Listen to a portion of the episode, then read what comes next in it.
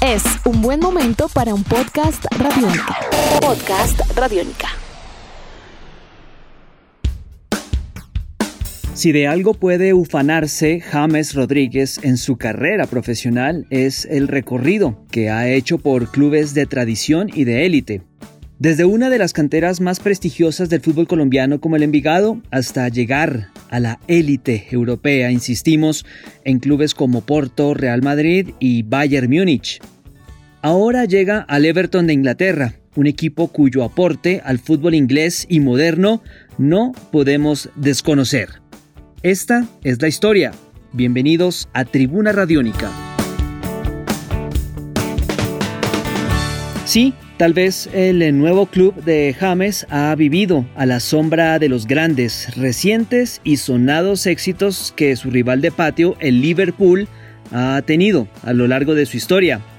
Aunque ya veníamos haciendo un seguimiento a este club, me refiero al Everton, gracias a la llegada de Jerry Mina en su momento, a este club hay que atribuirle, entre otras curiosidades, su condición de pilar fundamental para la creación de la primera liga inglesa de fútbol en la temporada 1888 y 1889. Everton como club de fútbol fue fundado en 1878 y fue el primer equipo de la ciudad, hablamos de Liverpool. Desde su creación ha descendido apenas cuatro veces a la B en Inglaterra y su palmarés a nivel doméstico no es para nada despreciable. Ha ganado nueve ligas, ha ganado cinco FA Cup y es el club o uno de los clubes con mayor cantidad de partidos jugados en primera división. Se le conoce al Everton, o se le conocen mejor, tres sobrenombres los Toffees, los Blues y también se le conoce como la School of Science o Escuela de Ciencia, dado su estilo tradicional de jugar a la pelota. Una curiosidad que rodea al nuevo equipo de James Rodríguez es que desde su creación hasta 1892 el equipo jugaba en Anfield, sí, la actual cancha del Liverpool Football Club, había decidido Everton mudarse en aquel momento de Anfield porque el dueño de los terrenos pretendía subirle al alquiler y esto a Everton no le gustó. Lo llamativo es que su salida de Anfield y posterior llegada al Goodison Park provocó la creación de su archirrival, el Liverpool Football Club. Otro dato particular, todos sabemos que la camiseta número 10 en el fútbol mundial se le otorga al jugador con mayor habilidad, destreza y liderazgo del equipo, mientras que la número 9 se le atribuye al goleador, al artillero o al centrodelantero nato o por excelencia del grupo. Lo que tal vez poco se sabe es que el origen del 9 en el fútbol surgió en el Everton, ¿sí? Así como lo oyen. El primer delantero 9 del mundo, jugó allí. Se trata de William Dixie Dean, atacante de los Toffees y de la selección inglesa. Cuenta la historia que el primer partido oficial que contó con numeración en las camisetas en Inglaterra se disputó entre Everton y Manchester City en la final de la FA Cup en 1933.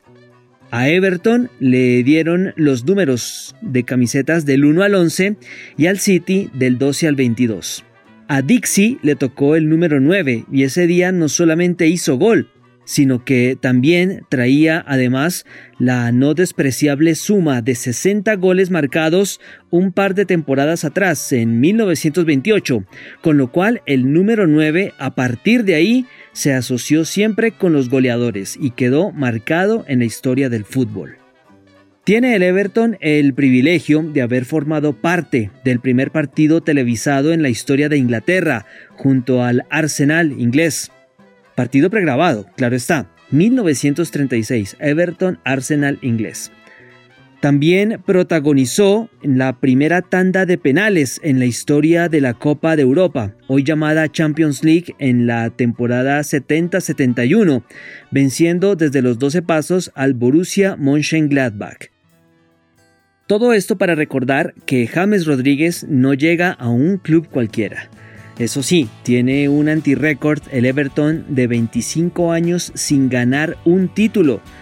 Recordemos, 1995 fue la última vez que levantó una copa. Su entrenador actual, Carlo Ancelotti, tiene esta vez un generoso presupuesto económico para armar un equipo que le permita a sus hinchas volver a sonreír. Por lo pronto, es el talentoso jugador colombiano el que sonríe al llegar a un club de rancio abolengo en Inglaterra bajo el mando de un entrenador que lo aprecia demasiado. Edición de este podcast a cargo de Juan Pablo Pérez. Mi nombre es Juan Pablo Coronado y nos volveremos a encontrar en otra edición de Tribuna Radiónica. Hasta pronto.